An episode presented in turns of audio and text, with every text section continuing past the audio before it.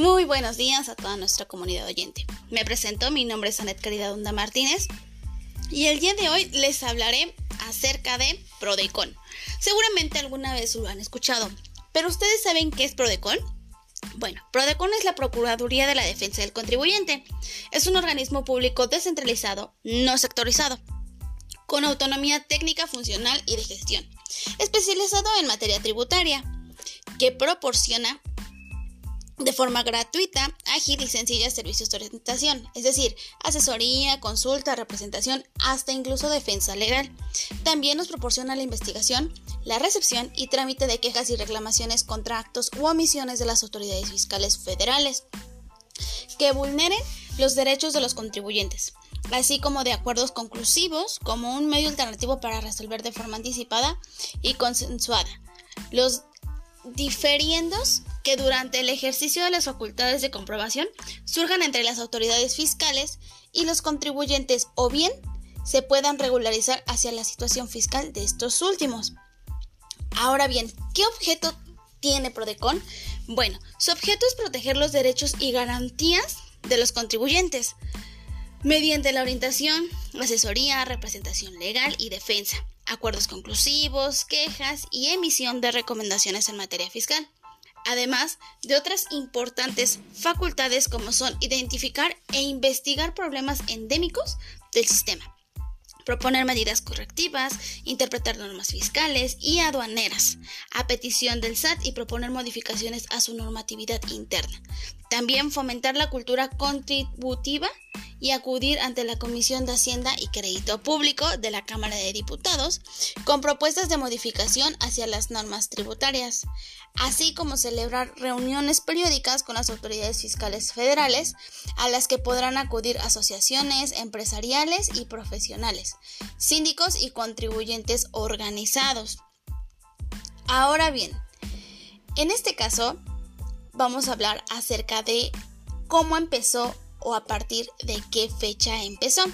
Bueno, el 28 de abril de 2011, de un tema de propuesta por el titular del Ejecutivo Federal, fue electa por el Senado de la República la licenciada Diana Bernal Ladrón de Guevara como primer observan fiscal en México, previa comparecencia del 25 de abril del mismo año ante las Comisiones Unidas de Hacienda y Crédito Público y de Estados Legislativos.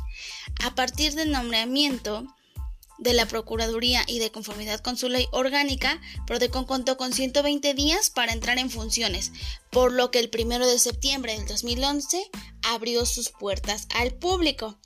Después, el 30 de abril de 2015, la licenciada Diana Bernal fue ratificada por el Senado de la República para continuar con un segundo periodo de su gestión como Procuradora de la Defensa del Contribuyente. Ahora bien, ¿Cuáles son los compromisos institucionales de esta Procuraduría? Bueno, uno de ellos es brindar atención profesionalizada, imparcial y al servicio del contribuyente. También resolver con eficacia las solicitudes de asesoría y consulta que le representa a los contribuyentes. Actuar con profesionalismo en la representación legal y defensa de los contribuyentes y realizar investigaciones exhaustivas e imparciales dentro del procedimiento de queja o reclamación. También impulsar con las autoridades fiscales de la Federación una actuación de respeto y equidad para con los contribuyentes, fomentando el desarrollo de una nueva cultura contributiva. Y por último, promover la transparencia y rendición de cuentas en todas y cada una de las actuaciones y procedimientos que realice la Procuraduría. Es muy importante conocer lo que se dedica a esta Procuraduría para que en cualquier momento que como contribuyente tengamos un inconveniente sepamos exactamente a dónde acudir. Por último, me gustaría hablarles de esta misión y esta visión que tienen. Como primera instancia, la misión es garantizar el derecho de los contribuyentes a recibir justicia en materia fiscal en el orden federal, a través de la prestación de los servicios gratuitos de asesoría, representación y defensa, velando por el cumplimiento efectivo de sus derechos para contribuir a proporcionar un ambiente favorable en la construcción de una cultura de plena vigencia de los derechos del contribuyente en nuestro país, así como la recepción de quejas, reclamaciones u omisiones de recomendaciones. Ahora bien, su visión es contribuir a consolidar estos acuerdos que hace el contribuyente.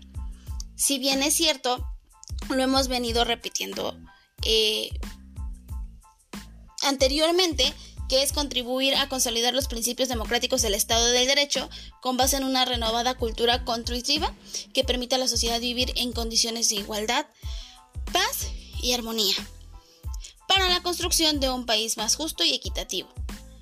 Por mi parte, sería todo. Si les gustaría saber de alguna institución más o alguna secretaría o entidad, háganoslo saber en comentarios para que les hablemos más acerca de ellos.